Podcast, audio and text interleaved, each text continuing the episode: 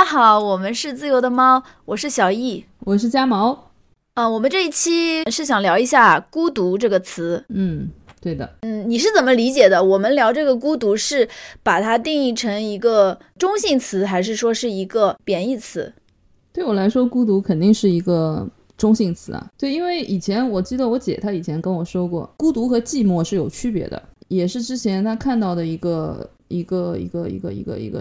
蒋勋的《孤独六讲》里面的吧，他说过，他说孤独和寂寞是两个东西，就是寂寞它是贬义的嘛，然后孤独它其实是一个中性词。我感觉你姐看到的应该是这个，可能是这个。然后他当时跟我说的时候，我还很小，我那时候可能大一大二的时候吧。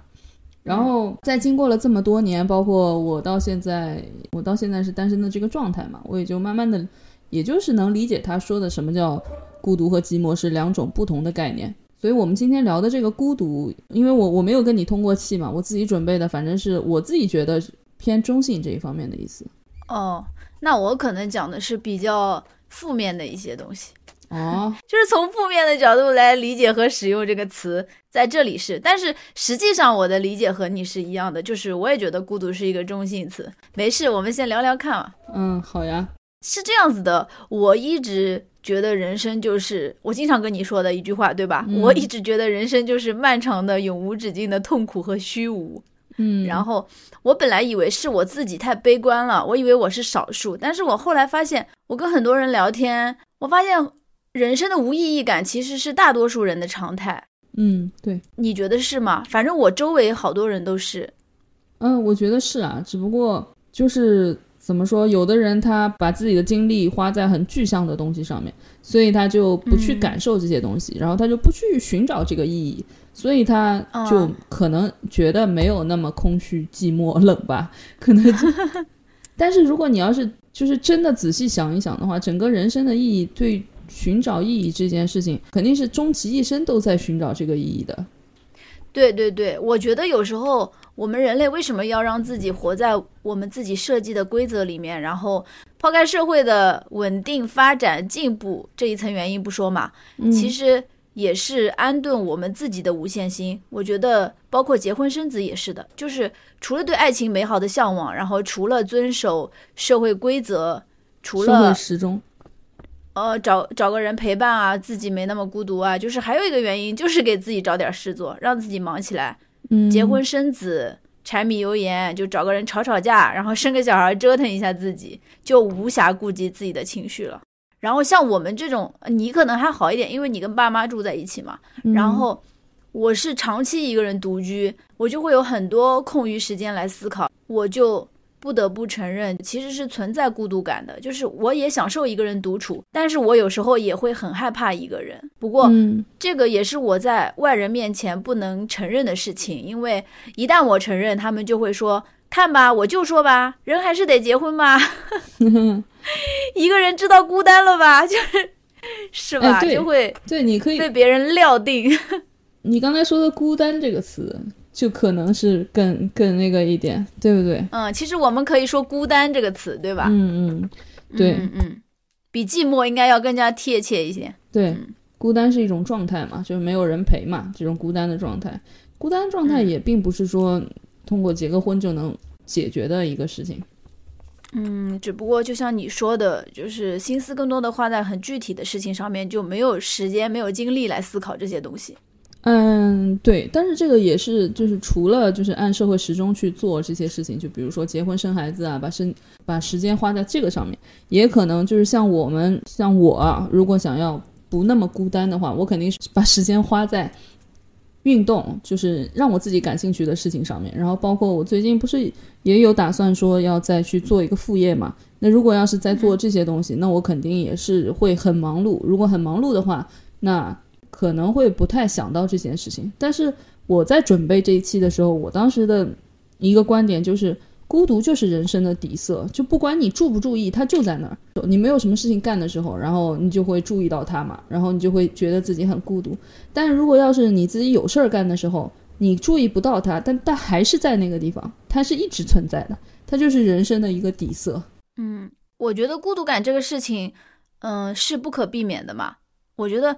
有一个很重要的原因，是因为是我们人是有社会属性的，就是如果我们长期不跟社会产生连接的话，就别说孤独了，我觉得抑郁都很有可能。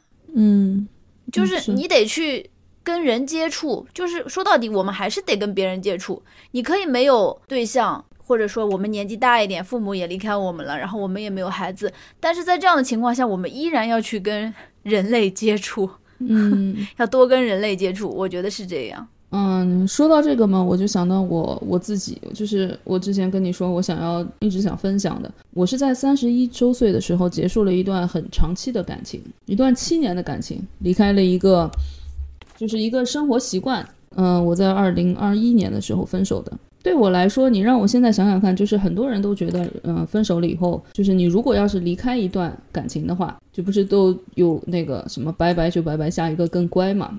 但是我现在过了两年，让我在想我现在的生活的话，我并没有，并不能笃定的说我现在的生活是更好的，或者说我现在的怎么怎么样就是更好的。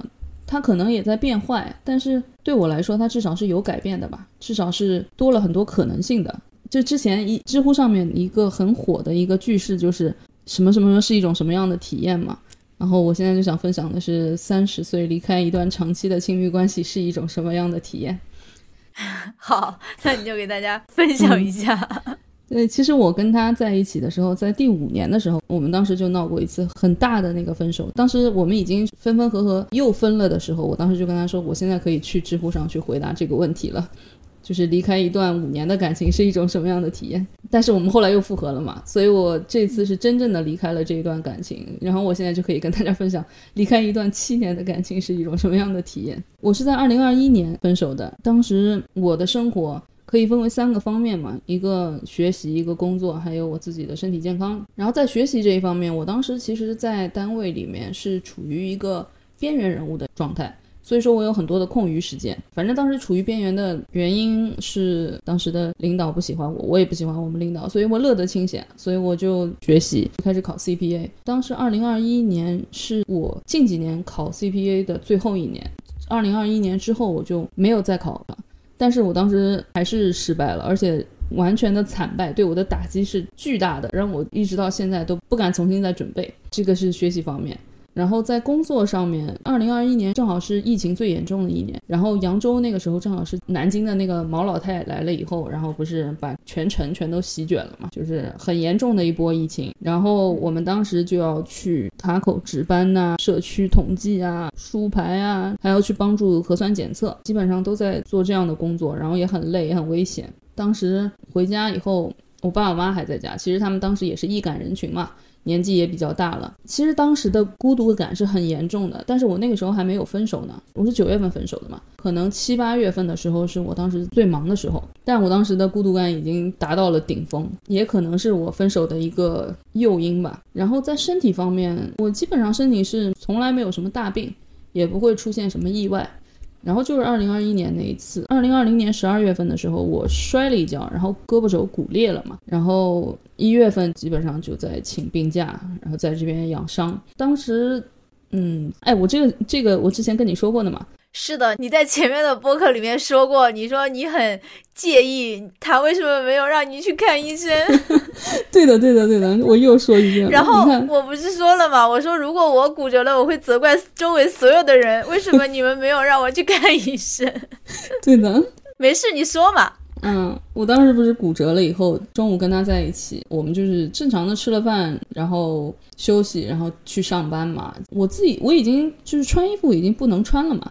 但是他也没有说让我去医院啊或者什么的，他就自己自顾自的去上班了。后来下午我就是自己一个人开车去了医院去上班了嘛。反正这件事情也让我觉得我在这样一段关系里面干嘛呢？分手了以后还自由一点，我感觉已经是食之无味了。我在这段关系里面已经没有办法得到我想要的东西了嘛。就我说这这几件事吧，从一月份开始，然后一直到夏天，然后一直到嗯 CPA 的成绩出来。然后就是在 CPA 成绩出来以后，哦不对，就是在注册会计师考试结束以后，我就跟他分手了。分手以后过的是什么生活呢？学习上面，我就是再也没有碰过任何考试，我就是摊下来玩了啊，玩也玩的也挺开心的吧。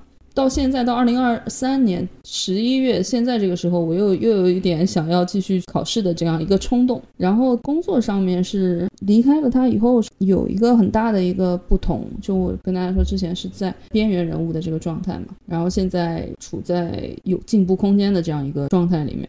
然后身体上面就是没有任何的意外，就是大概就阳了一次嘛，然后阳了一次以后也再也没有阳过。我就是系统的健身啊，玩各种运动啊，我的体重也是变得比之前要下降，但是肌肉量是增加的嘛。就我现在的身材是比那个时候要好的。在情感方面，在情感方面离开了他以后，我是很快速的进入了另一段短暂的感情的，其实可以说是无缝衔接，但是。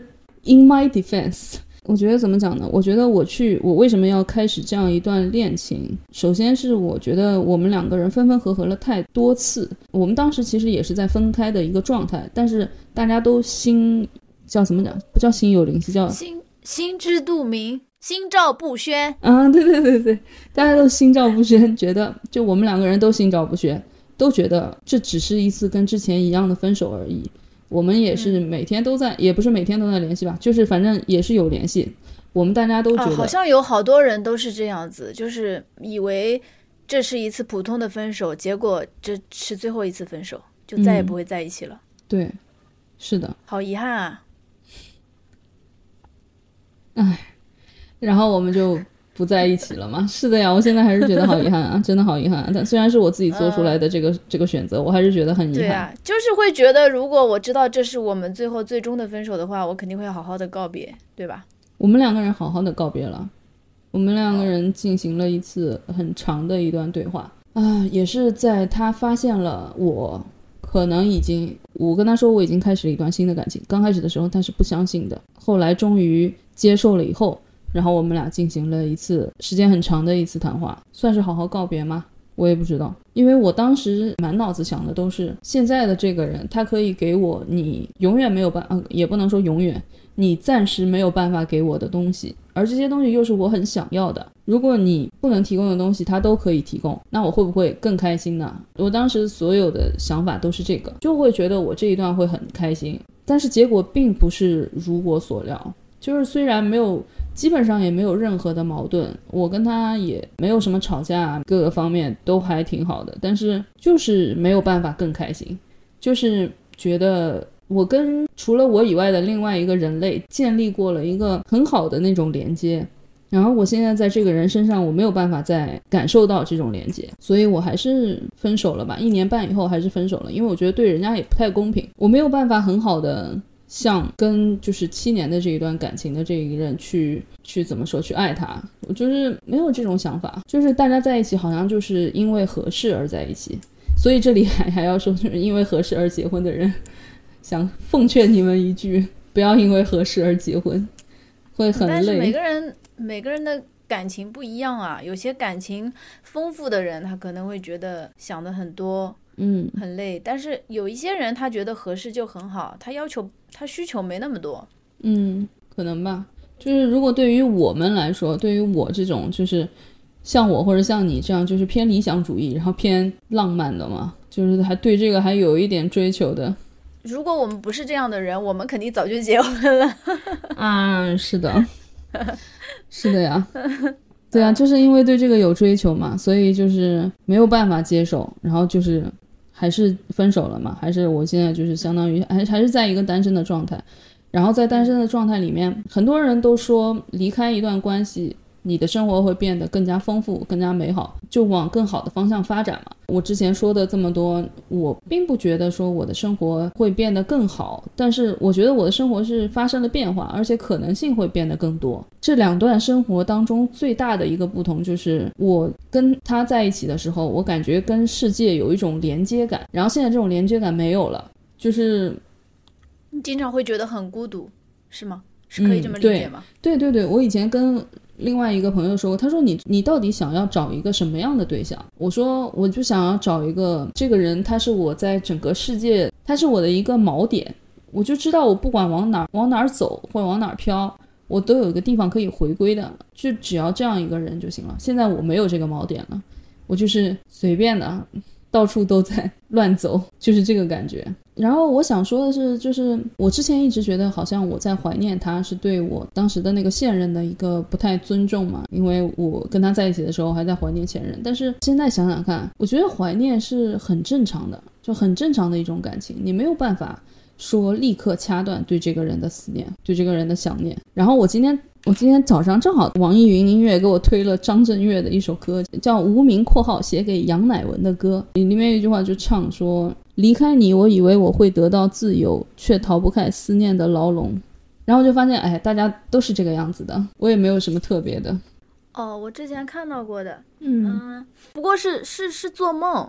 嗯。啊，说的不是是老是想，就是就是之前看到过一个说一个热知识，就是每次梦到一个人，科学上是叫感情创伤后遗症，并不是因为就并不是因为你多想他或者他多想你，只是因为对方给你造成的伤害，在现实中无法释怀。嗯，是这样。嗯。嗯，但这个可能不太适用于你，是不是？适用于我，因为我最近连做三天，全都是关于他的梦。而且还是连续剧，你知道吗？就怎么说呢？我我其实想说的就是，我想表达的观点就是，孤独就是人生的底色，就是这个样子的。然后亲密关系它可以它可以带给我的就是那种与世界的那种连接感，但是孤独它是一直存在的，并不是说我跟这个人在一起我就不孤独了。就是不管跟谁在一起，我觉得那个你自己属于你自己的那个孤独还是在一起的，还是一直在的。就是你跟一个人，一个你很喜欢的人，你你很爱的人在一起的时候，你可能会忽略掉孤独这个东西，因为这是属于你自己个人的一些东西，你需要去跟自己建立连接，然后可能，呃，我。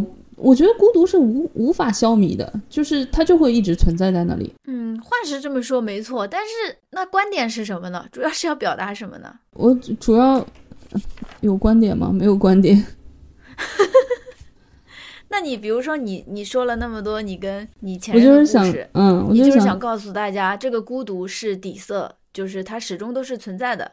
跟你跟跟谁在一起谈不谈恋爱没什么关系，嗯，没有什么关系。我就想跟大家分享一下我自己的一个情况，跟大家分享一下我自己的这个经历，然后自己的感受，因为我觉得肯定不只是我经历过这些东西。嗯，对，那那就是我替大家采访你一下，嗯，因为你经历了这么长一段时间的感情，然后就分开了嘛，肯定会有很多遗憾，很多难过，对吧？那你怎么去走出来呢？就怎么说，嗯。哦，我走出来这一段，我想想看啊。你跟下一任无缝衔接的时候，会帮助你走出来吗？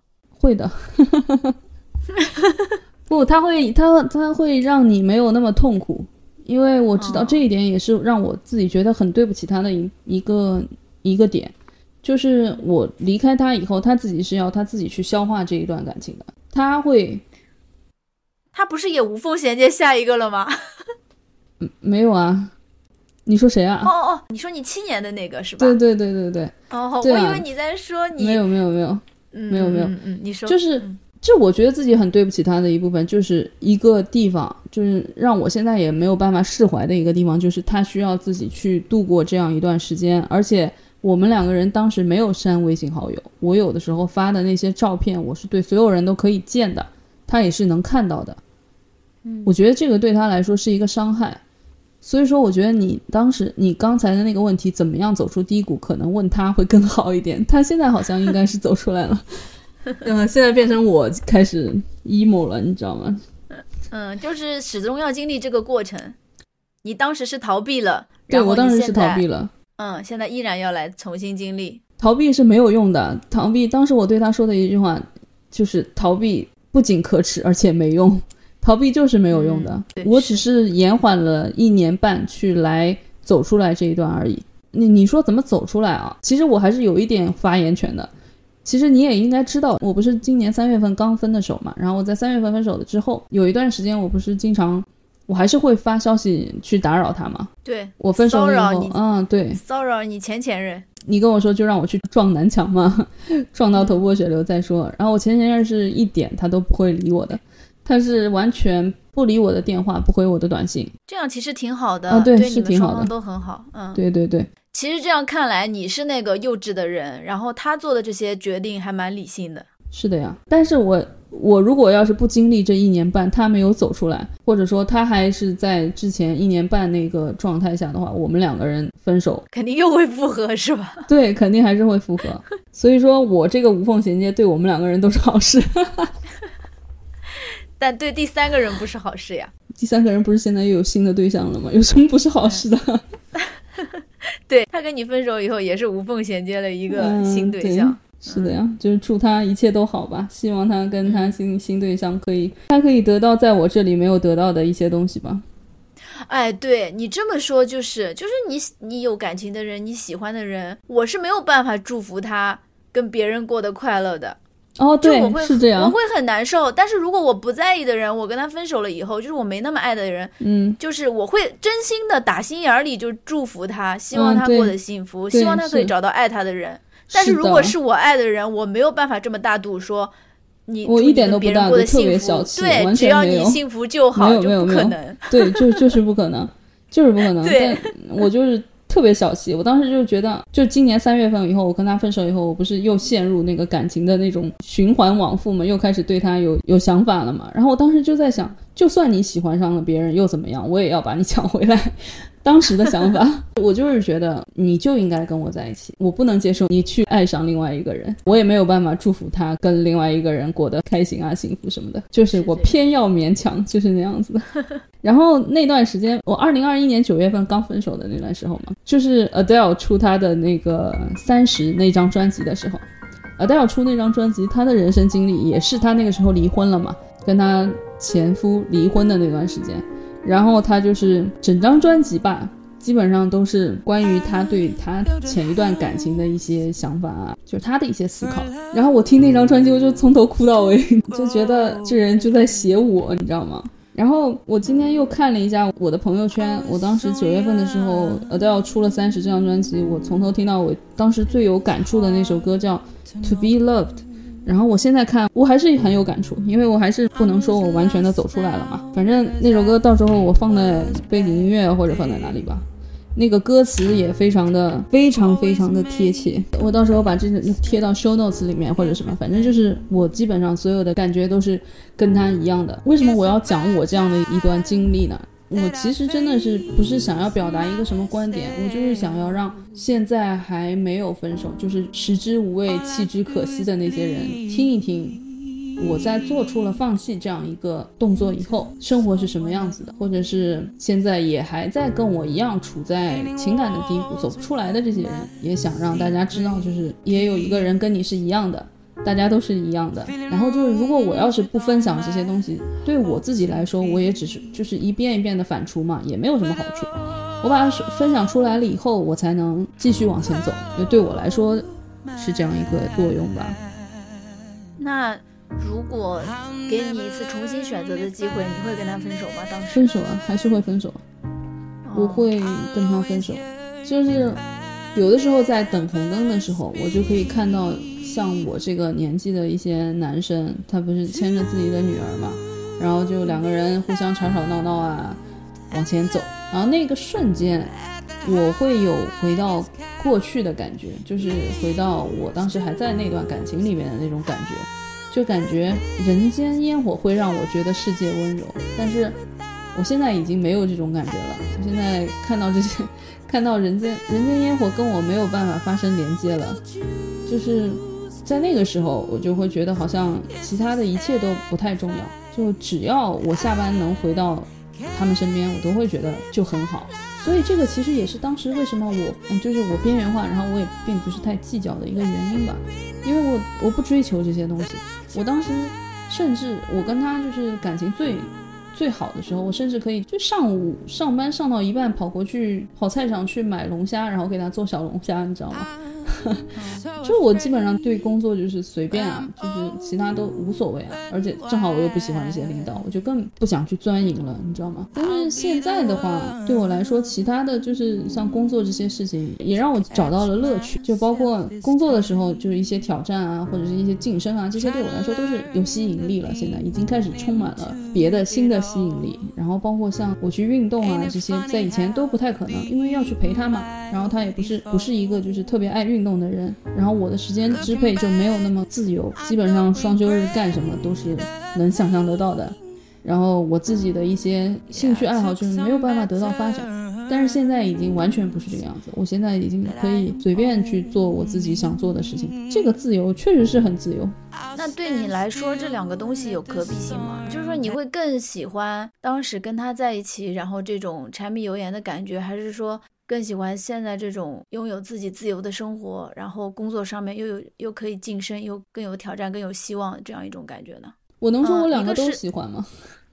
哦，你就希望同时发展？我不希望同时发展，就是我不是说希望同时发展，我觉得同时发展是一个很是一个奢求，但是嗯，两个当中就是这两样都很好，两样都很好，我都可以做，我都可以做，但是前面那一个条件会更高一点，就我得去找到一个可以跟我琴瑟和鸣的一个人，就是在各个方面那其实，嗯嗯，那其实你这样说的话，可能对。那些刚分手的人来说，也会是一个很好的安慰，因为不是只有一条路可以走嘛，就是另外一条路也可以走得很好。就是你经过实践发现，其实这两两者都很好，都很美好，都很确实都很美好。因为就我现在过的这种生活，你让我再去，你说我周末就不让我去玩，就是如果要是碰到了一个没有像喜欢他那么喜欢的人的话。我会不高兴，我就不会去干这样的事情。就是一个人的生活还是很开心的。我自己觉得，我现在自己是在重新养一遍自己，我去做一些我以前想做但是没有做，或者是父母不让我去做的一些事情，就很开心。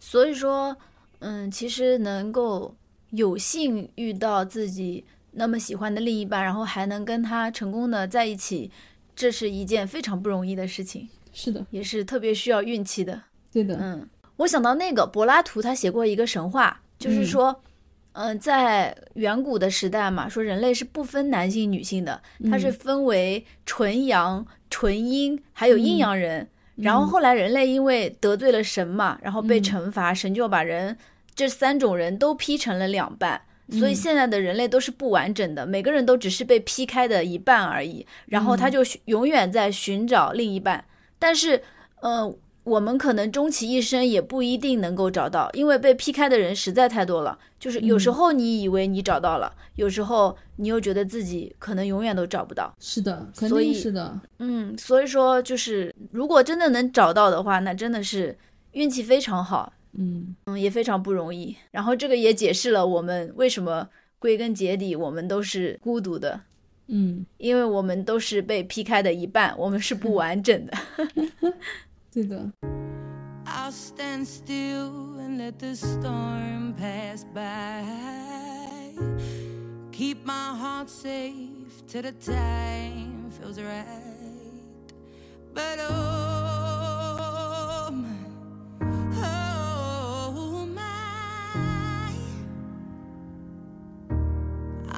never learn if I never leap. I'll always yearn if I never speak to.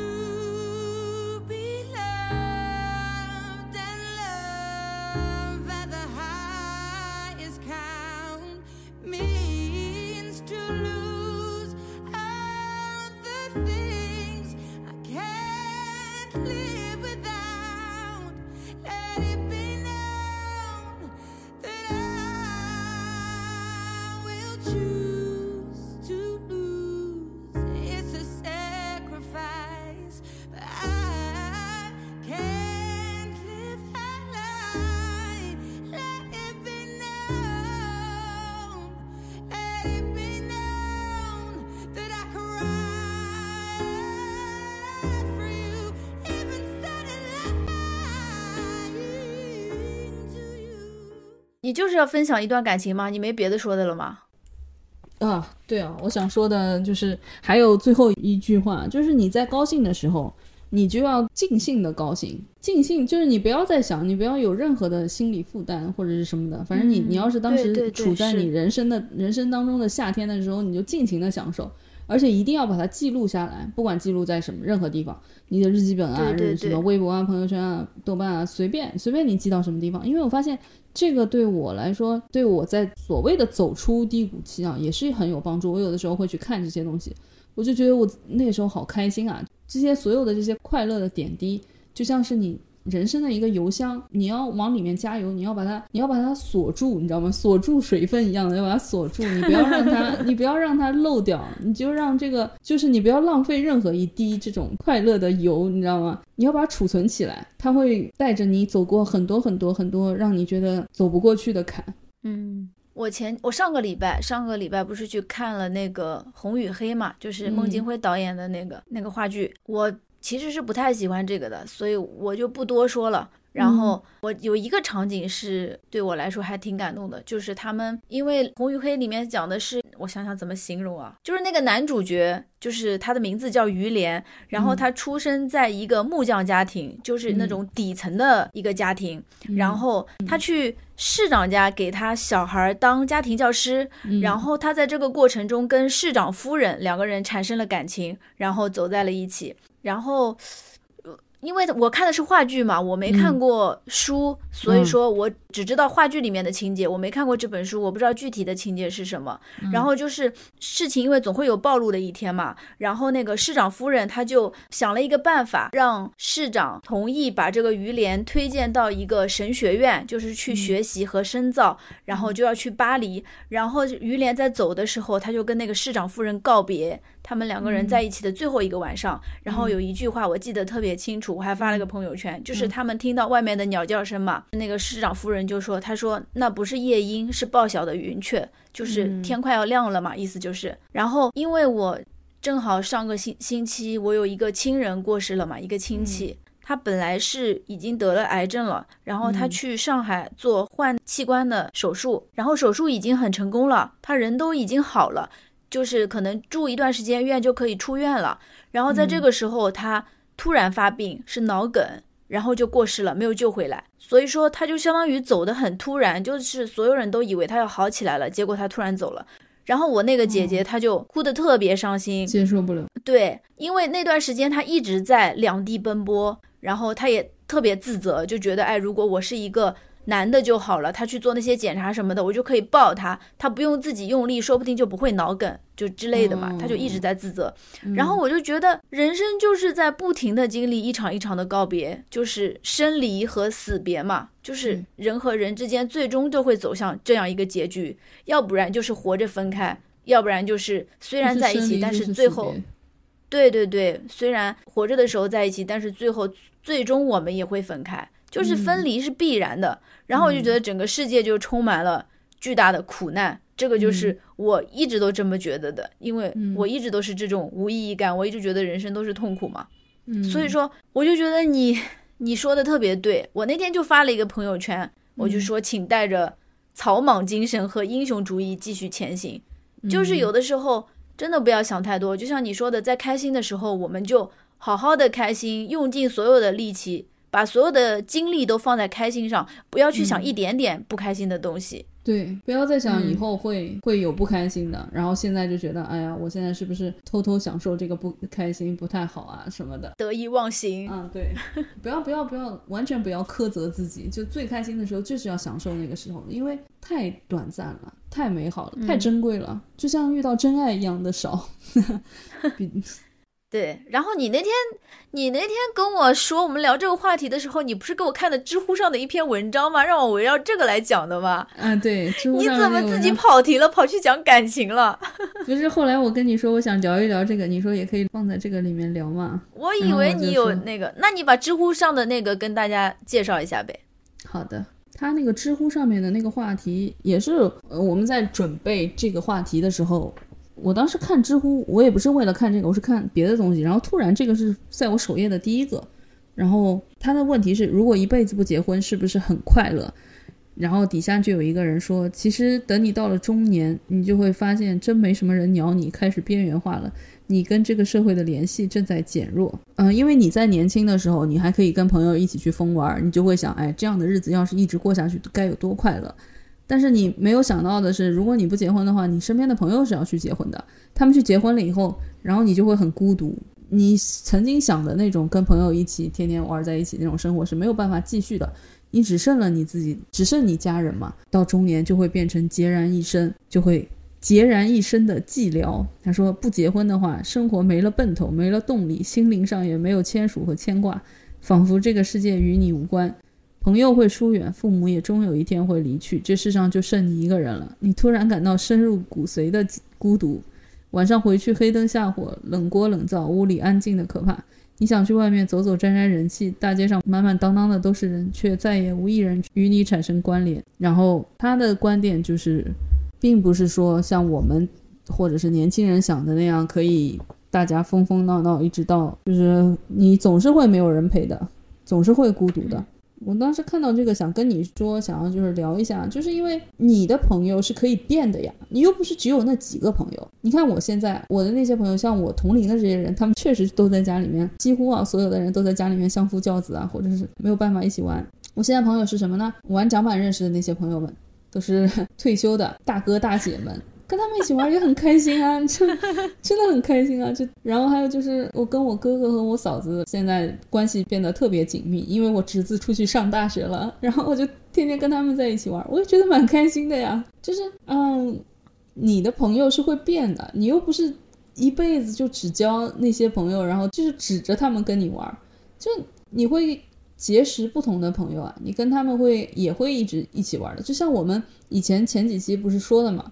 就算是这样，就你可能也只是孤独个十几年，然后等到他们的小孩，等你那些朋友的小孩全去上大学了，你又有人可以玩了。是的，是的。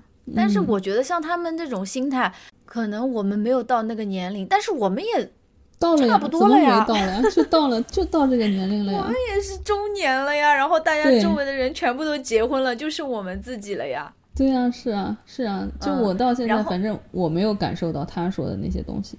嗯，你可能是你跟父母一起住嘛，所以你这些感受少一些。嗯，我觉得我一个人住，我也觉得还好。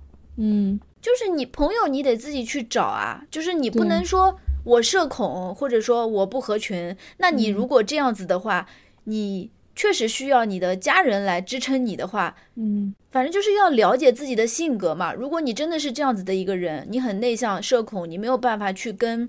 陌生人交流，去跟周围的人交流，去结交新朋友。你只想跟自己的家人产生连接，那确实是最好找个对象嘛，有自己的家庭。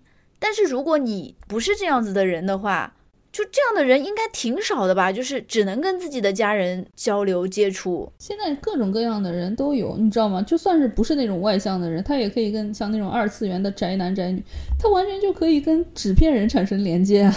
他们连接的也挺好的，然后玩游戏啊什么的。对对，他们在这个上面也能找到很大的快乐的。嗯，我现在在单位一起玩的就是一个比我小八岁的一个。男生，嗯，为什么我跟他玩？是因为，嗯，我这个年纪如果跟年龄跟我相仿的人一起玩的话，因为我们单位都是男的嘛，如果我跟跟我年龄相仿的人一起玩的话，就会就怕会有影响别人说嘛，嗯，会会会引起误会。所以我就跟我比我小很多的人一起玩，嗯，我就觉得也挺好的呀。反正我又能跟他聊的话题跟他聊啊，我跟他聊不来的话题，我可以跟别的朋友聊啊。然后，嗯，你给我看了这个之后，我就想到我之前在一个心理的公众号上看到的，嗯，一一篇文章，嗯，他是采访了几个独居的老年女性嘛，嗯，有一直没有结过婚的，有离过婚的，然后一直没有结过婚的人。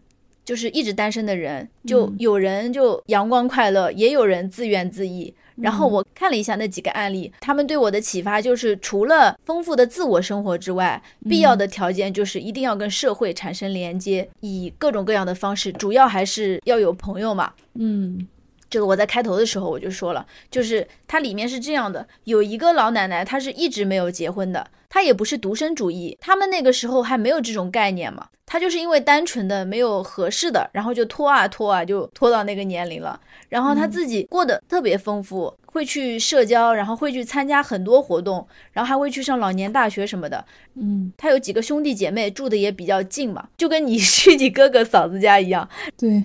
他心态就特别好，他也不担心以后的生活，他就是过好现在。然后另外一个人才六十二岁，六十二岁其实在现在一点都不算老，对，但是他的负面情绪就特别多。他就是在采访里面嘛，他提到说自己找的住处就特别安静，他说他喜欢安静，然后渐渐的就是都不想出门了，别人叫他他也不愿意去，整天就待在家里，然后坐在院子里面晒太阳发呆，这种我觉得就特别悲观。然后他就说觉得自己的身体机能也变差了，有的时候回家就是不小心摔倒了嘛，然后没有人扶他，他就觉得反正没有人扶我，干脆在地上躺个一会儿再起来。嗯，还说什么意识到眼睛开始花了，然后也要自怨自艾。我觉得就是，嗯，我不知道是不是因为我还年轻，站着说话不腰疼。我觉得他太悲观了。就是他说他喜欢安静嘛，但是安静他不是独自一个人。我觉得始终还是要去接触人类的，不能老是自己一个人待着。他就是陷入了。自己挖的一个坑里面，什么都去往孤独啊，就是这个方面去联想，什么都去往自己独自生活上面去套，整天这样一个人待着，我觉得正常人都受不了。然后，如果只只喜欢自己一个人待着没有问题，你有自己的爱好，我觉得自己一个人待着是没什么问题的。嗯，但是他又一个人待着，但是他又又不喜欢一个人待着。对，又也不是说不喜欢一个人待着吧，就是他又说自己喜欢安静，然后一个人待着，不愿意出门。但是他又不喜欢这种状态，他又觉得自己这样很孤独，那就有点矛盾。对他自身就很矛盾。然后前面那个第一个老奶奶，她已经七十多岁了，人家就是一直都没有结婚，然后过得特别开心。然后这个人他才六十二岁，六十二岁还很年轻。因为到处去玩啊，这个时候身体虽然也算是身体机能在下降了，不至于的。然后还有一个是一个在五十二岁的时候离了婚的一个，这个就不能叫老奶奶了，五十二岁还小，阿姨。哦，她是在五十二岁的时候离了婚，我不知道她现在几岁。就那个阿姨，她说她离婚的时候，她说她没有想到一个人的生活是这么好。他现在住的那个村子里面有很多新村民嘛，就是有那些九零后过来开的工作室什么的，他就会去跟他们去体验一些手工艺，嗯嗯，然后就是自己的生活也很丰富，所以说我觉得归根结底，我们就是需要去跟人接触，一定要去社交。是的，还有自己的心态，还是心态的问题。那个第二个那个老奶奶真的是心态的问题，也不是老奶奶，她才六十二岁，那个阿姨。心态的问题就是自怨自艾吧，还是心态不够放得开？人要自洽，不能太矛盾。矛盾的话就会痛苦，不管你是在一段关系里面还是独身，都会痛苦。哎，我突然，我突然又想到一个事情，我想到，你知道很早之前清华大学那个投毒案吗？朱令。嗯，知道。嗯，这个应该大家都知道，就是在九四九五年的时候，他被舍友，嗯，他算是中国历史上的一个悬案吧，最后没有破案，但是，嗯，就是大家猜测是他的舍友嘛，被投毒，然后中毒之后，他的智商就回归到了儿童时期嘛，然后身体各项机能也逐渐出现了很多问题。我看了这篇文章，我才知道。他们这个家庭真的是很苦，他们是一个高级知识分子的家庭，他爸爸妈妈都是工程师之类的。他有一个姐姐是当年北京市的前十名考进的北大，然后他姐姐是在上大学的时候跟他同学一起出去玩，从山顶上不小心摔下去去世的。然后家里面就只剩朱令小女儿嘛，朱令她也是。一路保送，保送到了清华，就从小到大成绩特别好。就这样一个家庭，本来是别人都羡慕的一个家庭。对对呀，结果朱令也被投毒了嘛。我看到的这个采访的，他那个母亲就说了这么一句话，当时就是已经很多年过去了嘛。然后他们采访他父母的时候，他妈妈就很平静的说：“这个世界上就是有些人很幸运，有些人很不幸。”哦。他们已经完全接受了，呃，对，然后我就觉得，其实真的，我们人的这个潜力是无限的，就是你可以承受的东西，其实你没有你自己想象的那么脆弱。对的。就是在我们外人看来，在我们旁人看来，会觉得天呐，这还过得下去吗？这个生活都已经这样了。但是他们就是这样，怎么说呢？肯定他们是承受了巨大的痛苦，而且这是我们外人都没有办法理解的那种痛苦。但是他们也是这样在艰难的前行着。他爸爸他妈妈是让我非常感动的一一对父母。对呀，所以就是你刚才说的嘛，其实真的就是我们自己的心态。我们自己要去学会去面对这些，去承受这些。对我还想说一个，就是你不要把情感寄托在另外一个人的身上，并不是说你找到了什么样的人，然后你就会不孤独了，或或者是你会你就会生活就会很好，就会变得一片光明了，并不是这个样子的。你如果真的是这样想的话，那你结果肯定就是会破灭的，肯定不是这样子的。世界，你就是一个人存在在这个在这个世界上面的，你还是要去向自己去寻求自洽，像自己去寻求你自己想要的那些东西。对，不光是情绪，包括自己所有的幸福快乐，对对，不要去妄想寄托在另一个人身上。你寄托在对象身上，对象他可能会出轨，然后父母他可能会先比你先离开，不是可能，就是大部分嘛，都会比你先离开。对，然后你寄托在孩子身上，孩子会长大，他会拥有自己的生活，是的我，们最终都得独自去面对。你就做好你自己就行了。我就觉得你你自己把自己活得好好的就行了。我现在对于感情，我并没有说什么独身主义，我没有这个样子。嗯，但是我对感情的，我对感情的想法是，我就是做我自己，然后你也做你自己。如果我们两个人碰到了，然后两个人都觉得互相可以陪伴，那我们就相互陪着走走过一段路就行了。我并不是说我一定要跟你产变成一个一个什么 item 一个合体一样的这样子的，并没有，就只是两个完整的个体互相陪伴着走一段路而已。所以说啊，我就觉得为什么孤独就是人生的底色。所谓的孤独，可能就是因为在不停的追寻人生的意义，因为对人生意义的追寻是没有办法停止人的。类永恒的主题。对的，所以这个问题你这一生得不到解答，这一生一直在追寻这个问题，那你这一生就其实对于你来说还就是孤独的。嗯，行，那我们今天就聊到这里吧。嗯，勇敢的人率先享受生活，希望大家都勇敢一点，对，好好享受生活。好，那就下期见吧，拜拜。嗯，下一期再见，拜拜。What a thing to do.